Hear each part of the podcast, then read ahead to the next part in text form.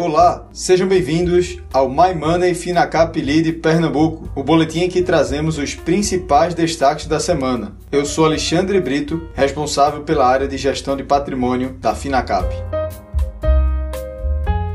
O Ibovespa interrompeu a sequência de queda observada nas últimas cinco semanas e fechou em alta. O movimento de recuperação foi pautado, sobretudo, por reações otimistas dos investidores em torno de mudanças ao texto sobre a reforma tributária. O relator do projeto da reforma do imposto de renda, deputado Celso Sabino, após negociações com o Ministério da Economia, propôs corte na alíquota incidente sobre o lucro das empresas. A ideia é reduzir de 25% para 15% em 2022 e, no ano seguinte, para 12,5%. O relator manteve a alíquota de 9% de contribuição social sobre o lucro. O deputado retirou do texto a taxação dos fundos de investimento imobiliário, uma das medidas que havia gerado aversões por parte dos investidores. Com isso, a cotação do índice de fundos imobiliários, conhecida como IFIX, teve forte alta em suas cotações, após queda na semana passada. O presidente Jair Bolsonaro sancionou com vetos a medida provisória que autoriza a privatização da Eletrobras. Mesmo com a lei já publicada no Diário Oficial da União, o governo realizou solenidade no Palácio do Planalto para divulgar o marco da agenda de privatização. Como previsto, a sanção presidencial preservou os polêmicos acréscimos ao texto original proposto pelo Congresso. Na agenda de indicadores econômicos, o volume de serviços prestados avançou 1,2% entre abril e maio, feito o ajuste sazonal, segundo o IBGE. Em relação a maio de 2020, os serviços avançaram 23%, impulsionados pela base de comparação fraca. Ante fevereiro do ano passado, mês anterior à chegada da pandemia no país, o setor cresceu 0,2%. Esta é a segunda vez em meio à crise sanitária que os serviços superam o patamar pré-pandemia. A primeira foi em fevereiro deste ano, quando chegaram a subir 1,2% nessa medida. No cenário internacional, apesar do avanço nas campanhas nacionais de vacinação, muitos países da Europa estão vendo um significativo aumento nos novos casos de Covid-19 provocados pela variante Delta, mais infecciosa. Para tentar evitar uma nova onda da doença, vários governantes estão avaliando ou até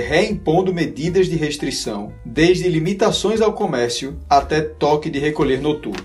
Em relação às empresas, a Cirela lançou 1,93 bilhão de reais em valor geral de vendas, VGV, no segundo trimestre, salto de 659% ante o mesmo período do ano passado. Excluídas as permutas, o VGV de lançamentos foi de 1,52 bilhão de reais, alta de 612% o Magazine Luiza anunciou a compra da empresa de comércio eletrônico Kabum pelo valor de 1 bilhão de reais à vista, mais a incorporação das ações da Kabum pela Magalu. A emissão de 75 milhões de novas ações da Magazine Luiza e um bônus de subscrição de 50 milhões de ações para exercício em 31 de janeiro de 2024 está condicionado ao cumprimento de metas. Fundada em 2003, a Kabum foi uma das empresas pioneiras no comércio eletrônico brasileiro e é referência em tecnologia e games, com mais de 2 milhões de clientes ativos.